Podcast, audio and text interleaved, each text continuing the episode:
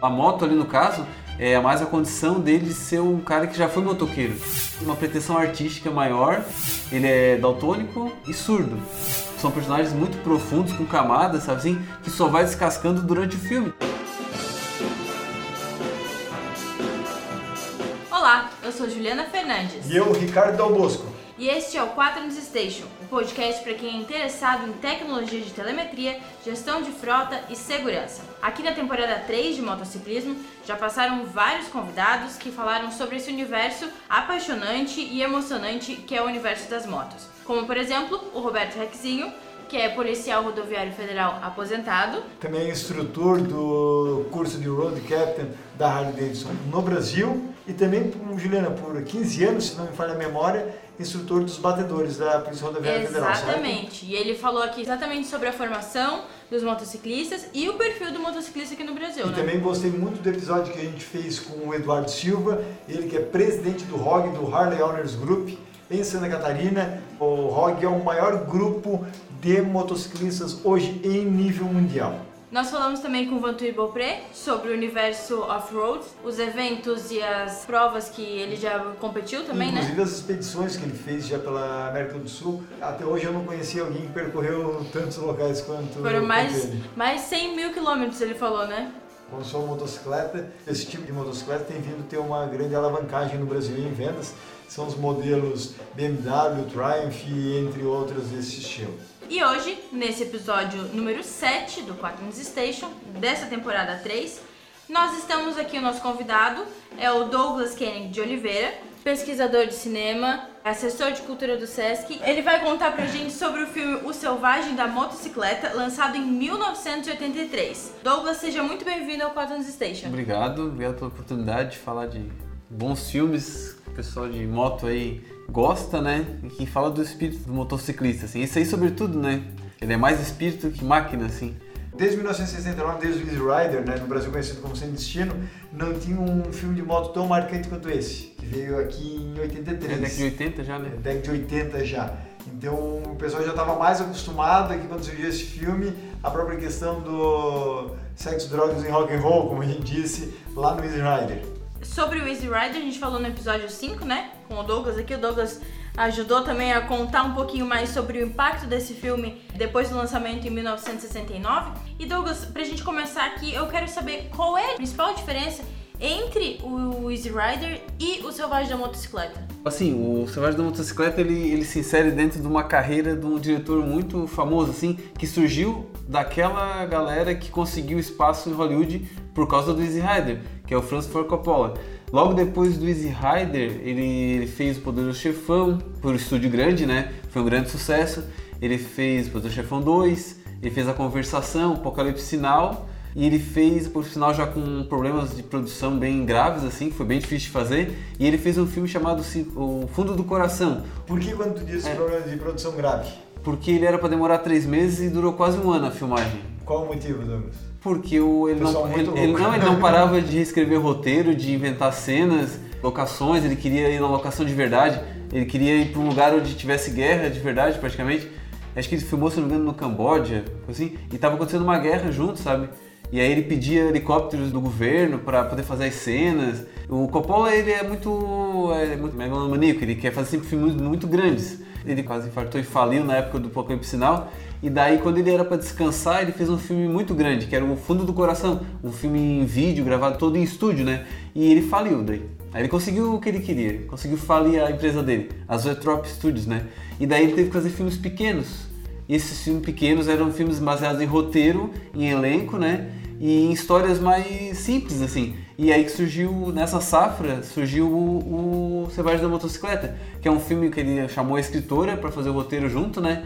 E tinha um elenco bom, o Mickey Hur, que faz um papel legal. Tem o Dennis Hopper, que é o diretor do Easy Rider, fazendo o pai deles, né?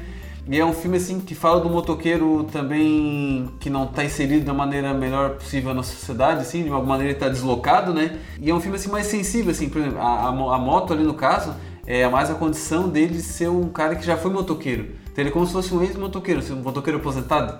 É, é, Inclusive ele é ex-líder de gangue. É ex-líder de gangue, exatamente. É. Então, assim, já é um personagem mais difícil, né? Aí que eu faço até uma, É. uma questão, com, assim como o Easy Rider ali, nós percebemos que a cultura e o estilo de vida dos motociclistas esteve muito presente em ambos os filmes. Isso. mas de forma diferente. E aí que eu entro. No primeiro, os- os personagens lá em Sem Destino estavam em busca de liberdade e tiveram problemas com a falta de respeito e intolerância de pessoas, mas Isso. não se metiam em brigas diretamente, né? Vamos dizer É, assim. no Selvagem. Já em Selvagem da Motocicleta, a gente vê um outro cenário, né? É. Ou seja, onde o- a figura do motociclista é, passa a ser associado ao crime, à marginalização. Marginalização, totalmente, é. E isso parecia já ser uma realidade na época. É a delinquência juvenil também, né? De alguma maneira, porque o garoto, a gente olha pro Mickey Herc assim, olha assim, pô, mas ele não é um garoto, porque já ele foi um Sim, garoto. Quando sim. ele volta pra cidade, pela viagem dele pra Califórnia, ele já é um adulto, mas ele ainda é o garoto da motocicleta, sabe? E quando ele era garoto, ele arrumava muita encrenca. Era o melhor da encrenca, sabe? E o irmão dele tava querendo ser o substituto do. É, ele queria ser o modelo, assim, é, velha. exatamente. É. Mas tu for ver lá no Marlon Brando, lá no Selvagem, de 53, é gangue também. Ele é o líder de gangue, sabe? Sim. Então, na verdade, o Coppola, ele pegou aquela temática do Easy Rider, acho que até o Dennis Hopper tá presente ali como pai, sabe? É como se ele fosse pai dessa geração toda, sabe? Dennis Hopper, no caso, o ator e diretor do Easy Rider, né? E ele pegou um pouco do Selvagem, que é um filme bem marcante pra essa pessoal. 1953? Isso. E aí fez um filme já mais pós-moderno, assim, porque ele fala de muita coisa. E ele tem muitas imagens, assim, ele é mais. Foi um filme um pouquinho mais. uma pretensão artística maior do que os outros. Os outros pretendiam contar uma história, né? O filme do Coppola tem muito questão de estilo, assim, questão dele, né? Então assim, tu pode ser fã de moto e tu pode ser fã do Coppola também. Todo mundo viu muito filme dele, sabe? É um diretor muito. E daí parece que ele fez um pós, assim, um filme pós aquela geração de motoqueiros, sabe? Não é mais o motoqueiro agindo, o motoqueiro viajando, o motoqueiro brigando, sabe? Quando ele volta pra casa, que sentido tem aquilo pra quando ele volta, sabe? O policial tá lá esperando a todo momento ele, né, Pra tentar pegar ele, mas ele não é mais o garoto, sabe? Então não tem mais como pegar assim. Ele é um cara realmente bem deslocado, né? Ele é daltônico e surdo. Então assim, não vê cor nenhuma, só dos peixes, né?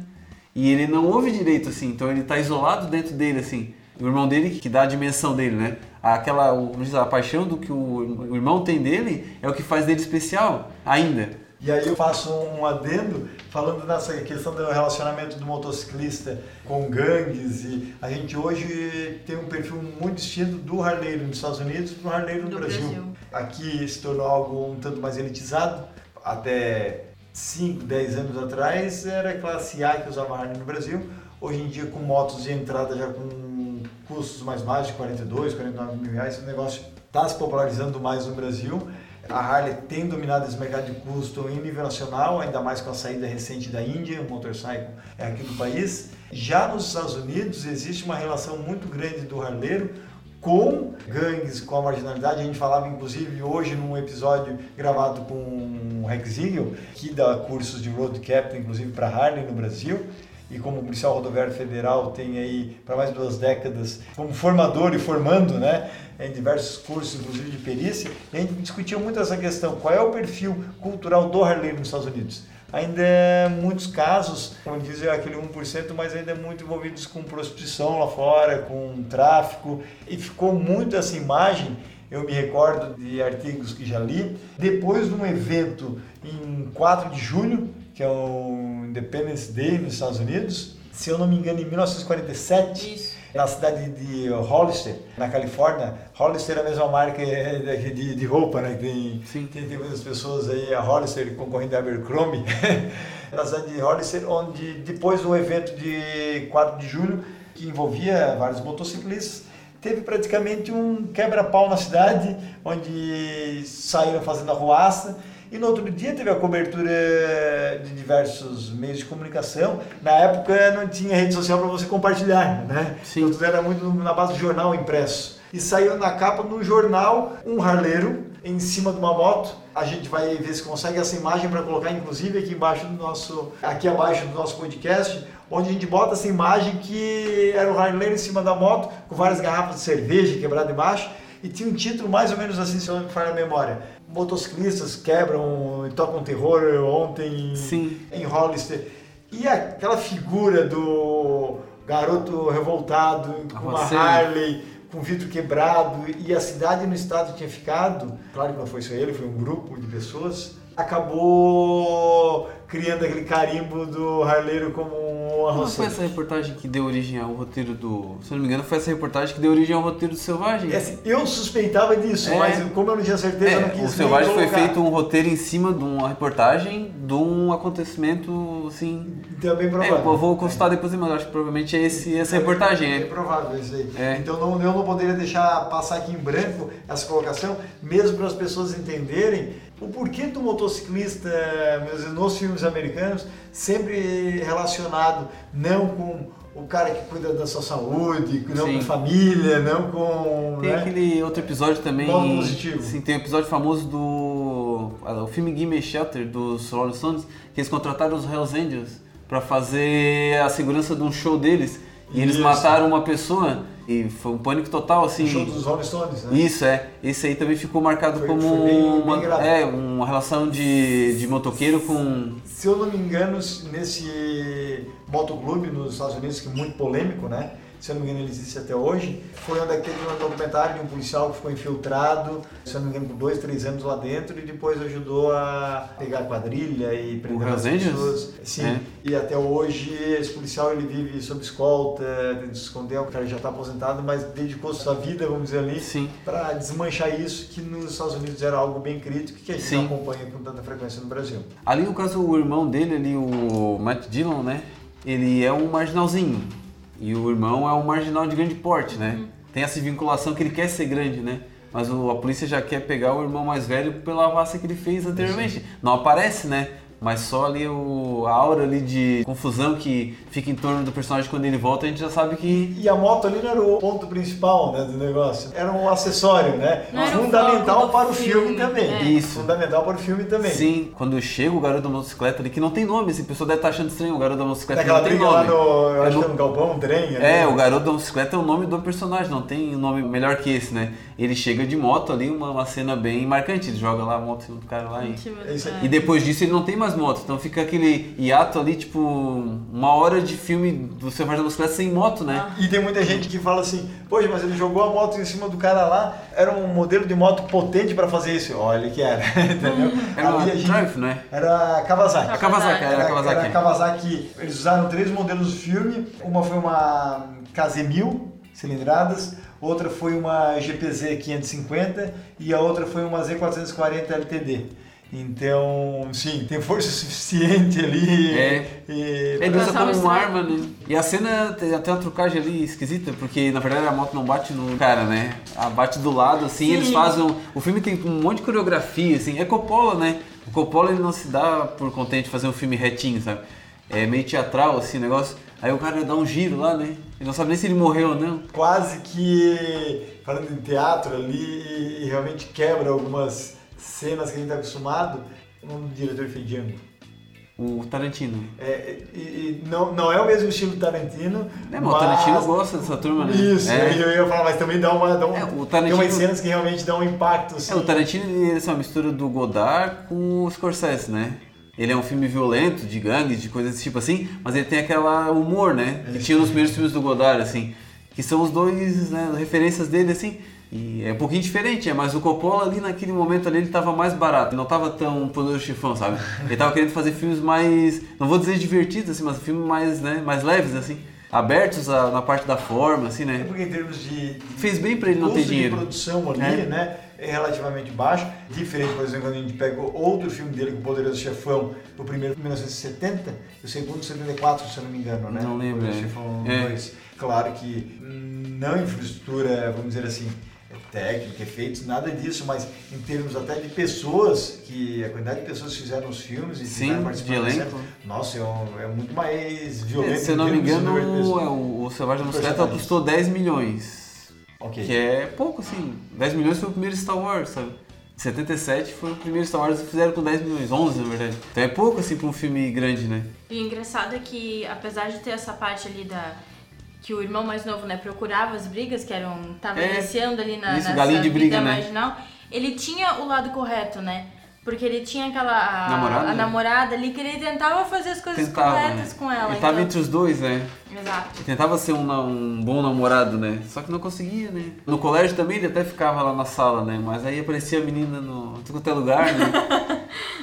Aquela coisa meio surreal ali que E tem no entra filme. bastante na questão do arquétipo do fora da lei, né? Que a gente tá até comentou no episódio lá do Easy Rider. Sim. Que é mantém ali um papel durante a semana, por exemplo, Isso. tem um, um lado, mas tem um outro lado também que é pra extravasar, que é pra soltar o, o outro eu que a pessoa tem, né? É, Os três, na verdade, da família ali, o pai e os dois filhos, eles são legais, a gente simpatiza muito com eles, mas eles são erráticos também, assim, tem muita coisa que eles fazem esquisita. O pai é alcoólatra, né? E principalmente o mais novo, aquela necessidade de se reafirmar, né? É, aos isso, é. de ser um líder. Isso. Mas, Exato. por outro lado, parece ter no coração mole. Isso. Principalmente quando ele leva os gelos da garota, É, né? e quando ele perde ela pro amigo, ele vão lá fora. Ele, não, não quero brigar contigo. Não, vão lá fora, cara, sabe? Tipo, ele não vai lá fora pra brigar, ele vai pra reconhecer que ela vai ficar com o outro e pronto, sabe? Esse é um filme com muito mais ternura, assim, mas isso tem no Selvagem também, essa é a questão. Esses filmes de moto, assim, por isso que eu digo, são filmes nem um pouco grosseiros, sabe? O tratamento que dão pro personagem não é unidimensional, não é plano. São personagens muito profundos, com camadas, sabe assim, que só vai descascando durante o filme, então tem que ver o filme. Por isso que eu a dificuldade de explicar pra vocês há pouco como é que era o Marlon Brando no filme, porque não dá pra explicar porque tu vai ter que ver durante o filme. Ele vai mudando, sabe? O, ali a mesma coisa do Mickey Herc, sabe?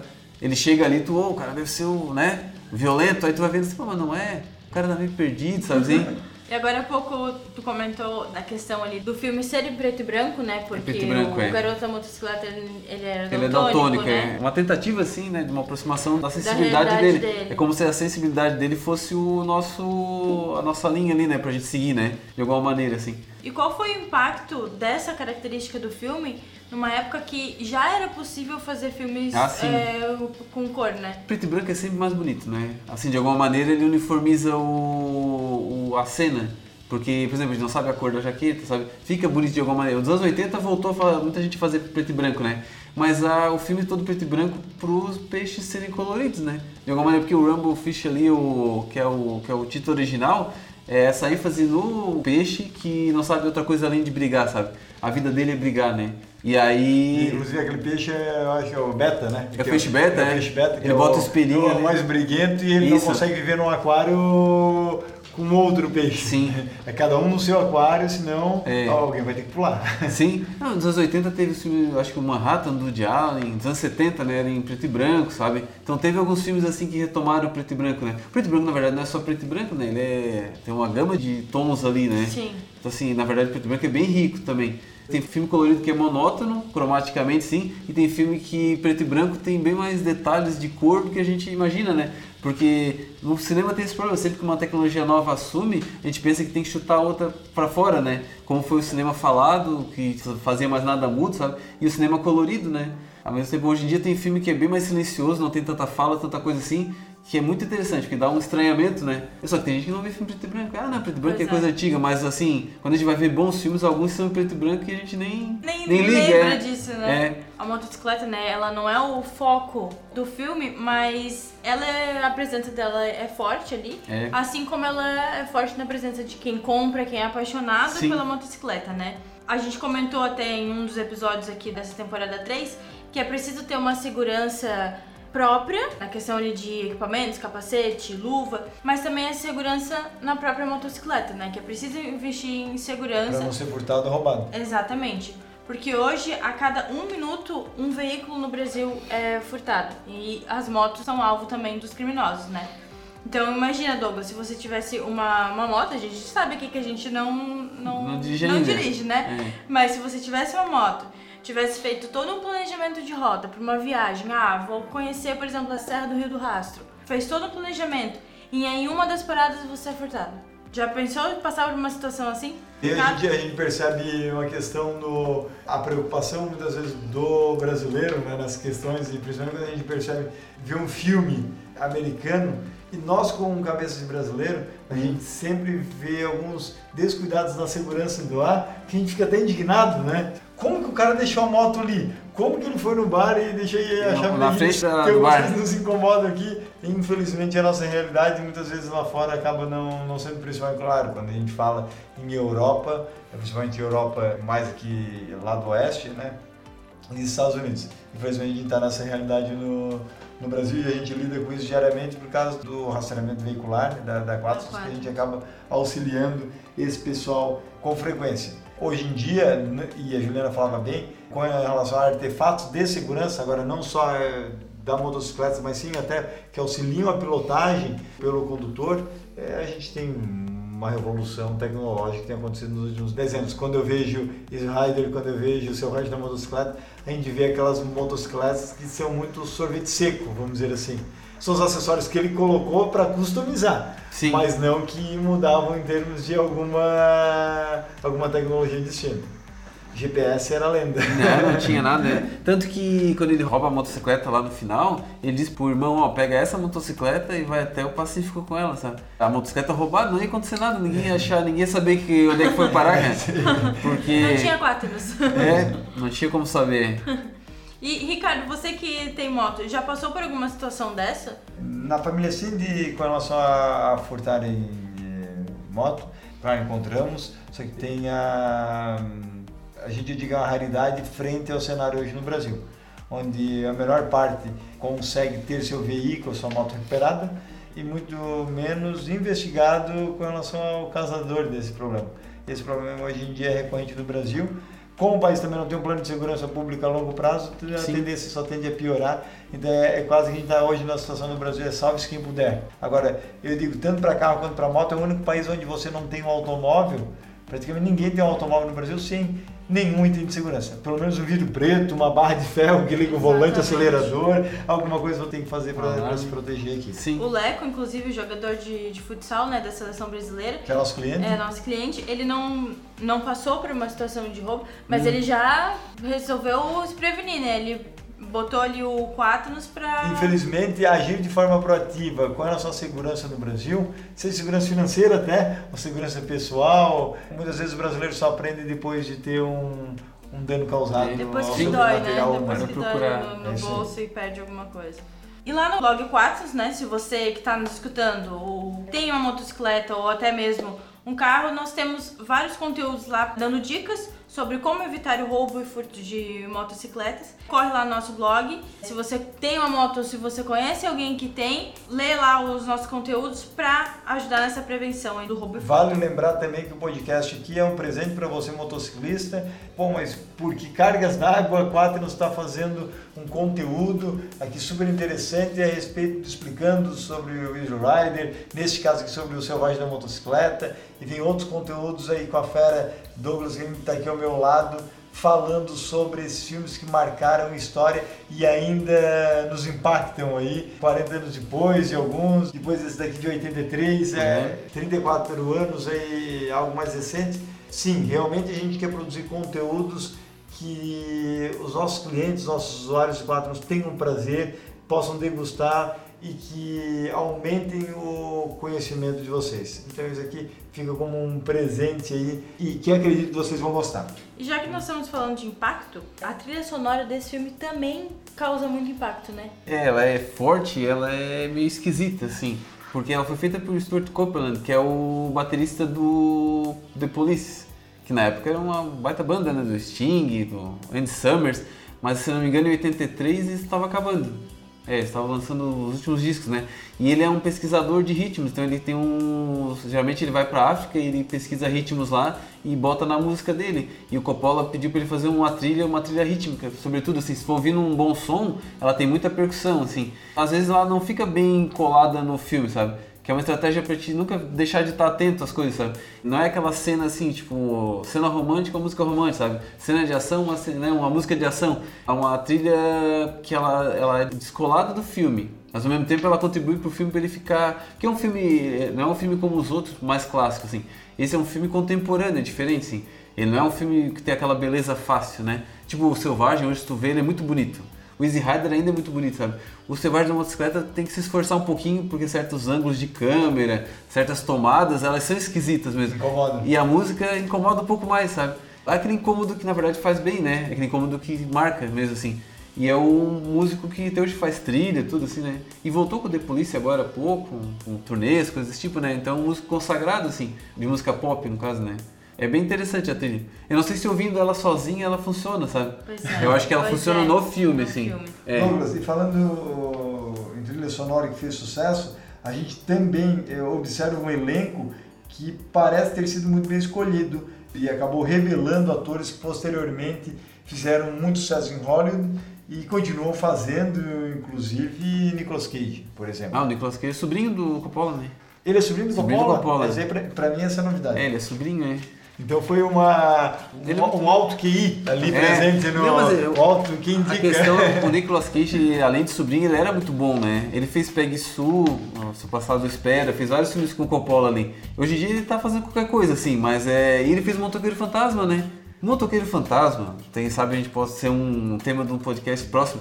Ele tem o Peter Fonda, que ele é, é o- é o demônio lá, e ele tem um outro ator, não lembro o nome dele, que fez um outro filme que é o Marca do Destino, que também é um filme sobre motoqueiro, sabe? Então assim, o Motoqueiro Fantasma, por mais pop que seja, assim, comercial, ele é um filme que tentou pegar elementos de filmes de motoqueiro. Por isso que eu digo, é quase um gênero, assim. Agora que a gente tá meio que aprofundando nesses filmes, dá pra ver que é praticamente um gênero, assim, ó. Inclusive foi o primeiro filme que eu lembrei quando eu vi o Nicolas Cage lá no. Isso, pois No é. motoqueiro. No É. Selvagem do Ah, e tem o Mickey Herc, que depois fez muito sucesso, principalmente no Nove Meses Semanas de Amor, né? Com a Kim Basinger. E aí o Matt Dillon também, um cara que né, sempre fez filme, fez até hoje. Tem o novo do Lars von Trier agora, um diretor que todo ano causa polêmica, que é com o Matt Dillon, um ótimo ator também. O Coppola nessa época, ele, ele não podia fazer um filme com o Alpatino, o Niro, sabe? Ele não tinha dinheiro pra pagar. Então ele escolhia gente jovem, gente jovem boa, né? E Douglas, e mesmo sendo motociclista com as gangues da cidade, no caso do Selvagem da Motocicleta, o filme parece ter o mesmo objetivo do Easy Rider. Não sei se compartilhas essa informação, Sim, que é parece. mostrar a busca pela liberdade. O Claro. final dele, assim, é de uma poesia, assim, né? Tu fica assim. É uma coisa mais abstrata. Tem um plano de sequência. Plano de sequência o que, que é? É quando a câmera não desliga. Tu faz um plano, né? Uma tomada e, aí plano longo. E esse plano de sequência do filme, ele bota praticamente todos os personagens no mesmo plano, sem corte. E ao mesmo tempo ele liberta o garoto da motocicleta. Como se fosse um vulto, assim. E aquilo ali é genial, assim, tipo. Não é qualquer filme que se pretende fazer aquilo ali, sabe? É o tipo final do Easy Rider, chocante sim, mas é um negócio mais engenhoso ainda, sabe? Em ambos acredita que o diretor conseguiu alcançar esse objetivo, ou seja, realmente mostrar a liberdade? Eu acho que sim, assim, ó, de uma maneira muito mais triste, assim, angustiante no Easy Rider, sabe? E de uma maneira sublimada no Garoto da Motocicleta. Parece que o Garoto da Motocicleta ele conseguiu realmente, também tragicamente, sabe? Mas ele conseguiu se libertar de uma forma muito. A relação dele com os peixes ali, né? Isso aí que é legal, já que o pessoal que for ver o filme, assim. Depois ele estabelece uma relação dele com os peixinhos ali, de briga, sabe? E o objetivo dele vai ser, no caso, libertar aqueles peixes, sabe? Mas não é libertar os peixes, né? É se libertar do. Então, a própria questão ali do de ser daltônico, né? É. De que forma isso agrega ao filme? As duas limitações que ele tem, tanto visuais quanto sonoras, elas isolam ele de alguma maneira. Muitas vezes a gente vê alguém falando dele assim, ele ouvindo com aquele meio eco, fosse uma caverna, assim, sabe? E ele é introspectivo, é um cara introspectivo. Ele é tipo um. Todo mundo acha ele muito influente, coisa assim, mas ele é voltado pra dentro dele mesmo, assim. Porque ele vê um mundo preto e branco. É legal ver um filme preto e branco, mas não é legal ver um mundo preto e branco, sabe? E ao mesmo tempo ele ouve pouco, né? Ele não ouve tudo que, que dava pra ouvir, assim. Então ele vai se, se mesmando, ele vai se voltando pra dentro dele mesmo. É estranho pra gente, assim, sabe? É um personagem. É, essa é a minha grande dúvida. Ele ficou isolado dentro se dele. Ele, se ele não fosse todo surdo, né? E daltônico, o que isso mudaria na ação dele no filme, na tua opinião? E até mesmo da nossa consideração perante a atuação do elenco. Do ali. É, isso, isso eu não consegui fazer ainda um, sabe? É, um- talvez ele, ele interagisse mais, né? Porque assim, se tu vê as coisas de maneira assim, diferente dos outros, e ao mesmo tempo tu também não ouve direito o que os outros Tem falam, um sabe? pouco de receio também. Porque no né? começo do filme, até eu verificar que ele era um tanto surdo, vamos dizer assim, eu pensei, pô, esse cara é muito mais reservado do que o irmão mais novo Que é o dele. mais novo, né? Ou porque aprendeu com as lições da vida e já apanha muito, né? É, porque não tá ouvindo mesmo. Isso, e daí depois assim, caramba, tipo, daí Não, que- tem um plano, tem um plano bem close no rosto dele, assim, ele fazendo comida, eu acho, não, e as pessoas falando dele atrás, assim, e só ouve eco, assim, sabe? Ele não tá ouvindo. Isso, as pessoas falando dele. Outra vez ele tá na noite, assim, andando, e aí também tá ouvindo só aquele eco, sabe? Assim? Que por, por certos momentos é vantagem porque tu simplesmente faz o que tu tens em mente. Um- né? Nossa, uma coisa bem. Eu não sei se vocês vão perguntar depois, mas uma coisa muito forte deles ali é a história da mãe, né? A mãe que saiu assim. são três pessoas marcadas por uma pessoa que deixou ele, sabe? Então assim, ao mesmo tempo ele não é só por ser daltônico e surdo, sabe? É porque ele tem essa chaga assim ainda assim de ah, minha mãe me deixou, sabe? Por que que deixou? Sim. O pai dele bebe um pouquinho porque a mãe deixou, sabe? Tem esse lado dramático. Um pouquinho, tem, tem. um pouquinho bastante. É, e aquela viagem que ele fez pra Califórnia foi porque ele viu ela num programa de TV. Isso aí. É, negócio assim. E até a mãe dele convidou. É, acho que olha assim, é uma novela mexicana, né? Ela e com hoje ela está casada com casada, juntada com um diretor de, é. de cinema. Isso, e... isso. São vários dramas ali assim, né? Mas ele é um cara, assim, o Mickey Herc é um. Ele serve assim porque ele não é um ator muito. Ele não é tipo um Jack Nicholson, assim. Ele é um ator limitado, sabe? Só que se tu der o papel certo pra ele, vai ficar muito bom, sabe? Ali eles deram um papel legal pra ele, um papel acho bem adequado pro tipo de atuação dele, sabe? Né? Ele, tem um lado de galã, mas é um galã que não é um cara extrovertido, assim, sabe? Ele não é que a gente fala de hoje. É.